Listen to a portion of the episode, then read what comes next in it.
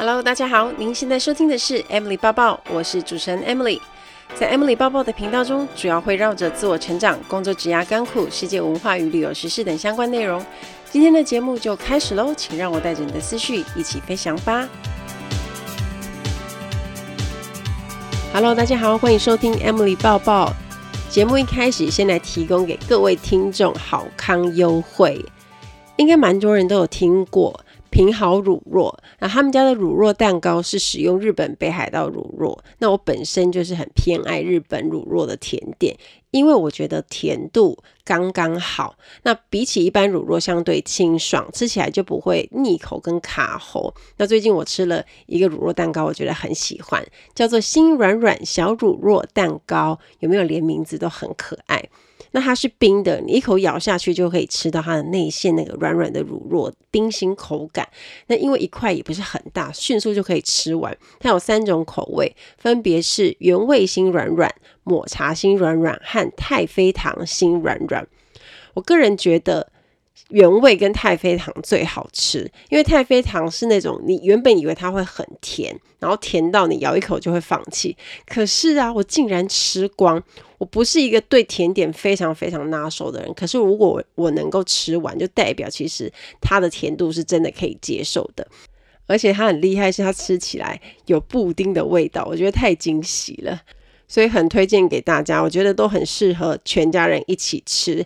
现在 Emily 粉丝的专属优惠是，只要使用我的折扣码，就可以在品好官网跟会员福利同步使用。比如说红利点数折抵啊、生日券啊，全部都可以用。那你不管想要买蛋糕或者是心软软小乳酪，都可以打九五折哦。那优惠码是 Emily 八二七，我就直接写在我的节目的叙述栏。喜欢吃乳酪甜点的朋友们，千万不要错过这一次的机会哦。这个礼拜真的很忙，因为华航突然招募空服员。在航空业里，华航招空服员是一件很大很大的事情，因为有很多人的梦想都是想要加入华航。所以我在我的现实动态上面就有写说，这个招考简直媲美大甲妈祖绕境。你可能会想说，有这么夸张吗？它就是这么夸张。你们知道妈祖绕境是很多人的。华航招募空服员的报名表呢，一定也会爆炸。以往都是上万人报名，可是你想想看，因为疫情的关系，他们已经三年没有招考空服员了。所以这几年累积下来，想考的人有多少？包括一些想转职的，或是在别间航空公司想跳过去华航的，一定很可怕。超过一万是一定的，只不过会不会上到两万啊，或者是更夸张的数字，我也很期待到时候新闻会怎么说。那我的目标就是要帮助这些上线上课程啊、实体课的朋友们考上华航或者是其他航空公司，所以可想而知，我真的回了多少私讯。这几天我每天都在回讯息，然后回到半夜，然后就觉得说：天呐，怎么一直回不完？不过我觉得也蛮好的，就是。因为出现一个很热血的目标，然后大家的梦想就在前方，然后所有人很努力要往前冲去的感觉。那我就是一个教练的角色，然后帮助大家圆梦，我觉得也是很有成就感的一件事情。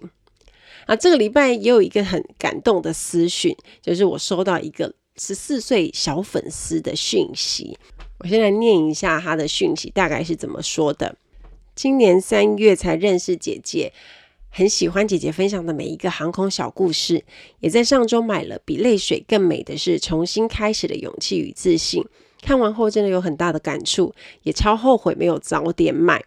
每一节都代表不同的意义，所经历的每一件事情，像是在不同国家盖上属于自己的印记，留下自己的足迹。携带上行囊，跨出的每一步，都是贡献给成长中的自己。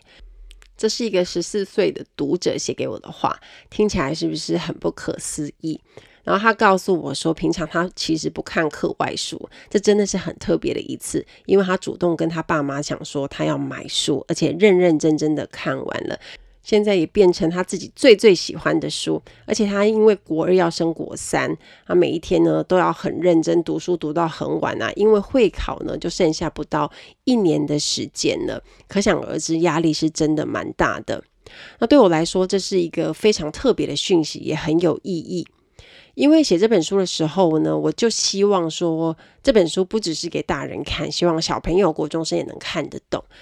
透过飞行的人生体验，还有服务业的观察写成的故事，如果能够感动不同年龄的读者，我觉得当一个作家，这就是一个非常非常大的成就感。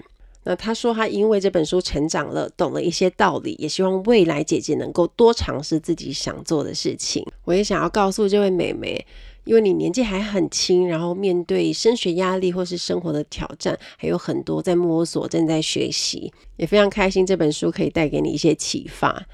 我们都无法预知未来，面对未来可能内心会带着不安，但同时也可以带着希望。因为也要相信自己，我们都有足够的智慧，能够成就自己想要的未来。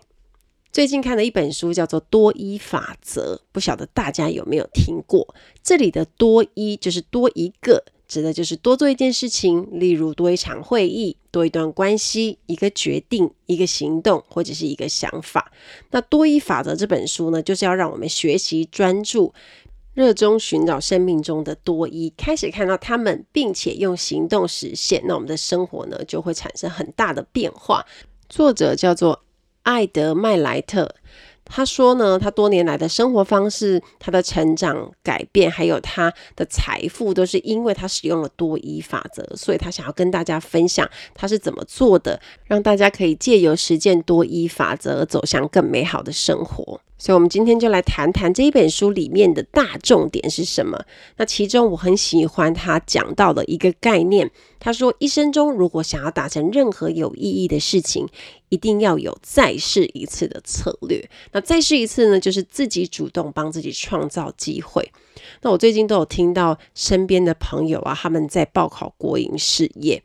那国营事业呢，其实不只是有笔试，比较重要的是有一个体能测验。过笔试之后会考体能，体能要过关才会有接下来的面试。那对于一些女生来讲，考体能就会比较吃力，尤其是其中有一个关卡叫做负重灭火器跑步，就是你要拿着灭火器要在时间内跑完。那个灭火器呢，大概也是七公斤、八公斤。这个对女生来讲本来就会比较吃力一点点，如果你平常没有在运动，是更不可能。那这个就是男生天生上的优势啊。所以在考体能这个关卡，就会刷掉很多的女生。而且除了拿灭火器跑步以外，还有拉单杠，拉单杠也超难的。你要对男生没有运动的来讲，可能拉上去都很困难。那更何况对天生上手臂就比较美丽的女生来说，就一定是非常困难的一件事情。那你体能没有过，就不能往下考嘛？啊，这个女生很厉害的是呢。他一开始参加考试的时候，就是笔试没有过。那笔试没有过，当然就不用管后面，他就专心准备笔试，还一直努力。然后接着等到笔试过了之后，结果后来就卡在体能，体能没过。那这个女生一样就开始练习拉单杠啊、负重跑步啊，一直努力的准备。然后等到隔年再报考，然后就在笔试过关，然后再考到体能，体能过关，这样一路往下进入面试。这个女生很令人佩服的，就是她一直失败。但是他就是有不断再试一次的策略。很多人觉得这次失败了，如果还要再试一次，下一次就是从零开始。但其实不是，因为你曾经有过失败的经验，你下一次的起跑点就不会是从零开始。为什么？因为你知道自己不足的地方在哪，就如同我刚刚说的例子一样，他知道自己体能不足，那他就去训练体能，再避免再次失败，或者是失败在同一个地方。所以先前的经验完全可以再帮我们在下一次得到更好的结果。那这个就叫做叠加效应。当你愿意再试一次，做好准备，我们的能力也会跟着提升。那当然，下一次就能够更接近目标。像以前我们是小孩子的时候，我们学骑脚踏车，因为我们不会骑，还需要父母的帮助，然后也需要辅助轮。可是当你一直练习，你发现诶，越骑越顺手，然后自己可以前进，又可以平衡了，就会把辅助轮拿掉，然后我们就可以自己骑脚踏车，就开始乱骑啊，四处爬爬造。所以想达到比预期更高的成就，面对任何事情，我们都要有再试一次的心态。而且啊，还有一个重点就是。当我们愿意去做别人不愿意做，或者是嫌麻烦的事情，就能够帮自己创造更多机会。每个人都有自己想完成、想做到的目标，但是往往路走到一半会遇到挑战、困难，就会放弃。不愿意付出相对的努力，当然呢，我们也得不到自己想要的结果。而书里面提到这个再试一次的概念，就是你投入更多次的尝试，也会带来更多次的成功。多一法则这本书里面的最重要的主轴，就是时间管理的五大原则。作者说，多一思考的人呢，他们对时间的感知跟大家是不太一样的。他们把二十四小时当成三天来用，所以因此他们的生产力可以翻三倍。对时间的感知不一样，因为人与时间的关系，还有人生的成就其实是相关的。那这五大原则是哪五大呢？第一个原则是一天当多天用。那现在因为网络很方便，不管我们在哪里，只要有网络，我们就可以立刻发送电子邮件啊，我们也可以马上开视讯，然后开一个电话会议。那一天很有趣，刚好有一个记者，他传讯息问我说，他能不能视讯专访我？因为空服员招考，他想要问培训空服员的老师这样子，所以即使是像采访，也都可以用远距视讯完成。那意思就是说，我们现在完成任务的能力已经。跟以前不一样，变得很迅速。那怎么压缩时间呢？就是我们用来管理和操纵时间的能力。有时候我们会觉得自己生产力很高，可能一天之内可以做很多工作。像我有时候写东西，可能就会发疯猛写，可能就一次写四篇。那那一天我就会觉得，哇塞，我好像生产力很高，然后感觉比过去一周做的事还要来得多。那作者说呢，我们要复制像这样的冲劲，不要把一天当成一个时间单位，要把醒着的时间分成三等份，或者是称为迷你日。对作者来说，第一天他的计算方式是从早上六点到中午十二点，那第二天是从中午十二点到晚上六点，那第三天呢就是晚上六点一直到半夜。所以一般人呢过一周是七天的生活，他过一周是二十一天。当他把时间变短之后呢，就发现每分钟就变得更有价值，所以会增加使用时间的效率。那每件事情就会对你来说好急哦，就变得更迫切，所以那个冲劲就会。一直保持很高。那按照这样的时间算法，每周工作二十一天，那持续一个月、一年或者是十年的叠加效应就会很可怕。第二个原则，更加迫切的运用时间。我们速度要跑得多快，跟我们的终点距离有直接的关系。像马拉松的选手啊，他们在跑步的时候，不会一开始就冲刺嘛，这样子到后面就很没力。他一开始就先维持一个稳健的速度跑，那快到终点时候呢，他肾上腺素就会激发，全力冲刺。但如果你今天你是短跑的选手，从起点到终点，你从头到尾都要用冲刺的那种速度，用很急迫的心情面对比赛。身体和大脑对不同的刺激会有不同的反应，而这些就会影响我们的表现。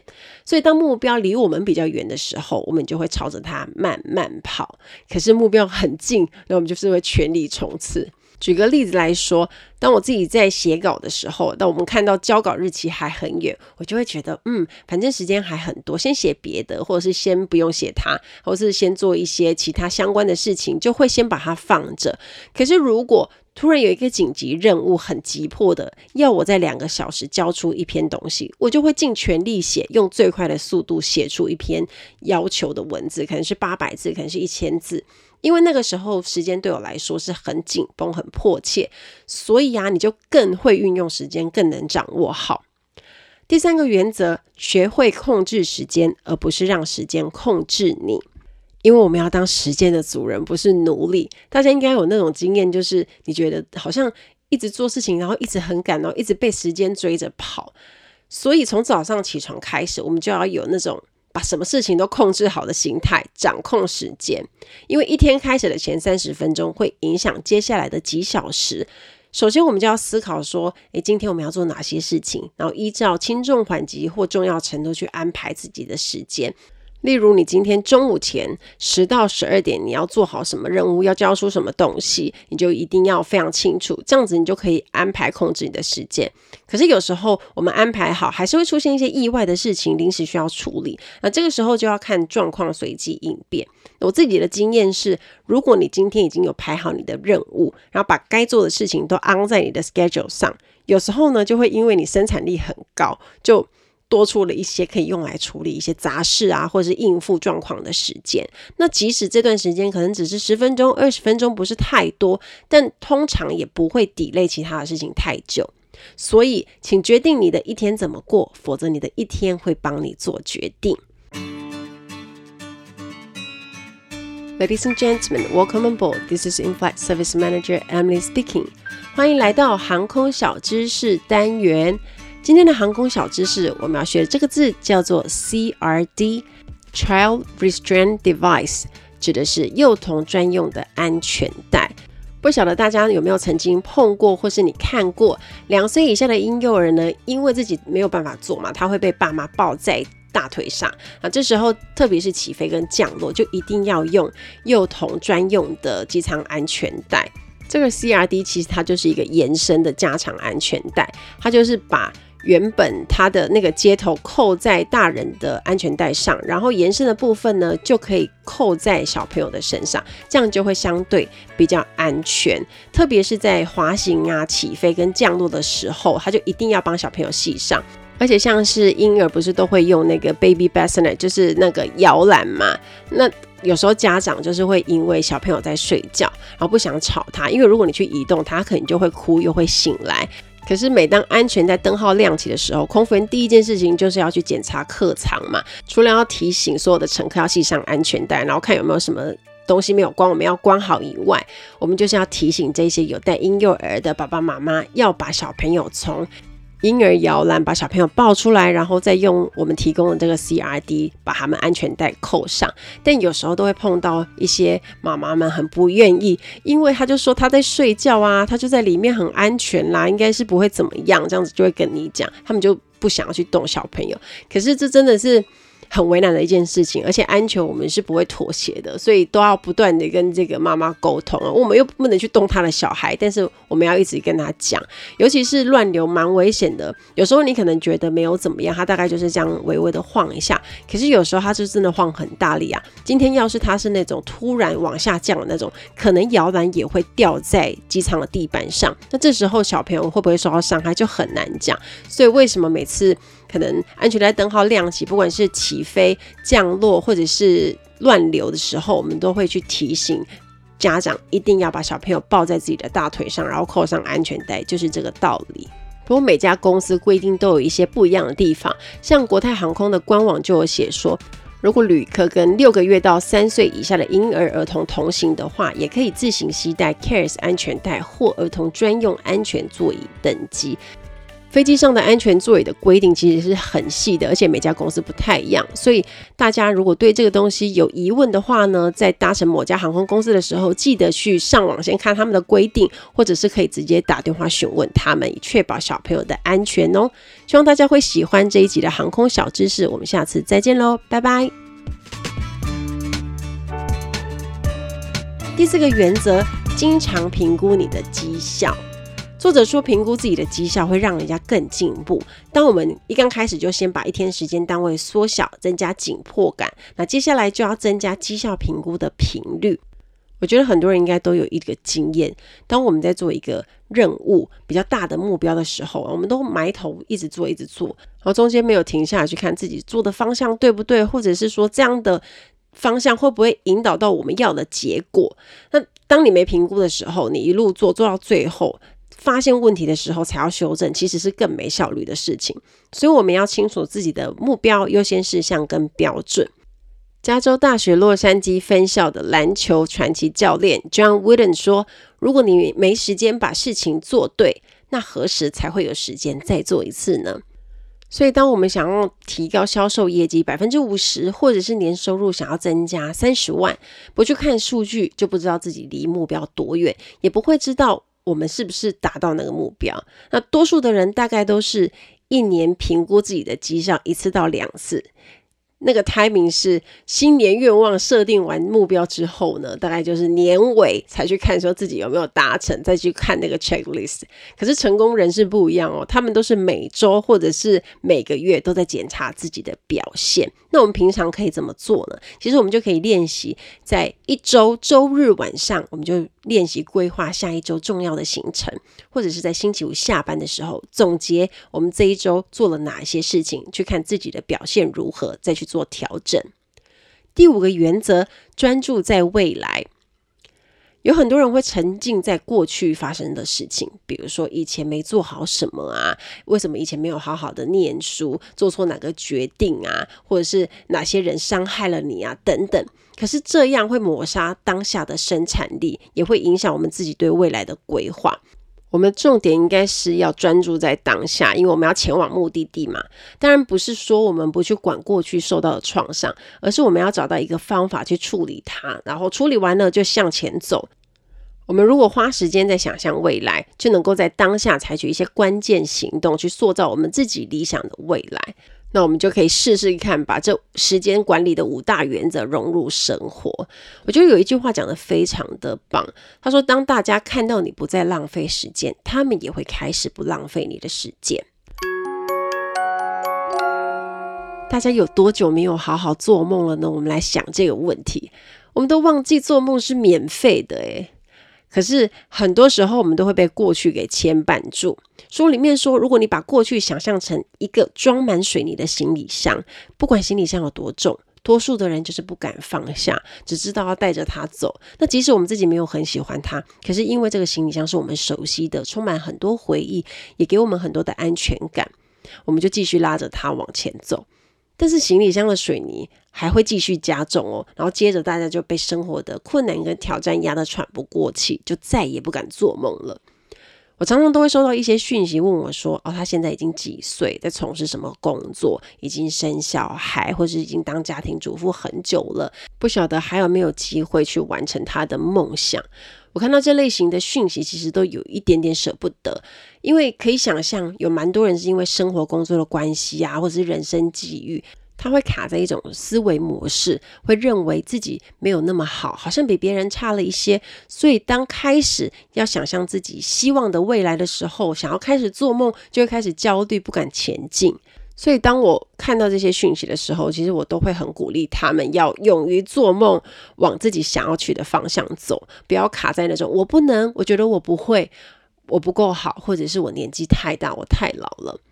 当你允许自己做梦，然后允许自己想象那美好的未来，你会发现你需要的东西跟帮助都会自然而然的被吸引，那影响你的那些人啊，负面关系也会慢慢的远离你。把再一个梦想这个概念融入生活，你就会变得更快乐，也能够更接近你自己想要的理想生活。我们常常在对别人发问、提出问题，可是很少把问题拿来问自己。但是如果不学着问自己问题的话，我们头脑根本就没有在动，也不太思考。我常常要回复一些社会新鲜人问的问题。有时候我看到一些提问都会很傻眼，因为我发现这些小朋友好像很多都不思考的。那如果不思考，你要怎么帮自己解决问题呢？在职场上一定会遇到很多的困难，因为有一些问题是你只要 Google 或者是你做一些功课，你就会知道的。可是有一些人他就会选择直接当伸手牌去问别人，所以可想而知，遇到问题，解决能力也会稍微比较差一点点。当你愿意花时间思考过、消化过资讯，提出来的问题，不管是问别人或是问自己，都会更精准。如果想要提升思考的品质，就要提升问题的品质。因为当你开始提出更有品质的问题，其实就会帮自己的生活带来改变。那更好的问题也会带来更好的答案，而更好的答案就会带来更好的生活。